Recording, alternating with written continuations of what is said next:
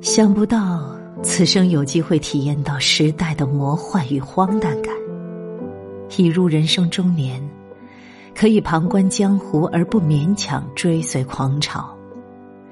辛苦的是当下身不由己、没有选择的年轻人。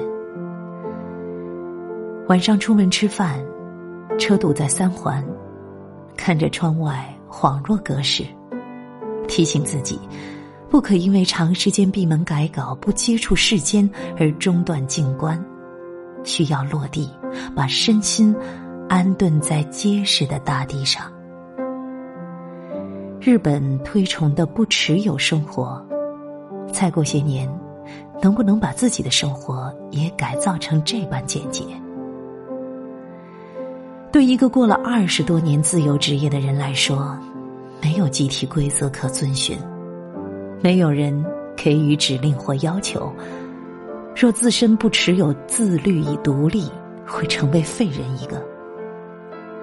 在家里独自干活是培养自律的职业，它很难，并不轻松。但自由中产生的自律是最自觉的。我们若给予他人期待，也会给予他人痛苦。仁慈的人，不给予他人期待。同时，也是低调而失去自我重要感的人。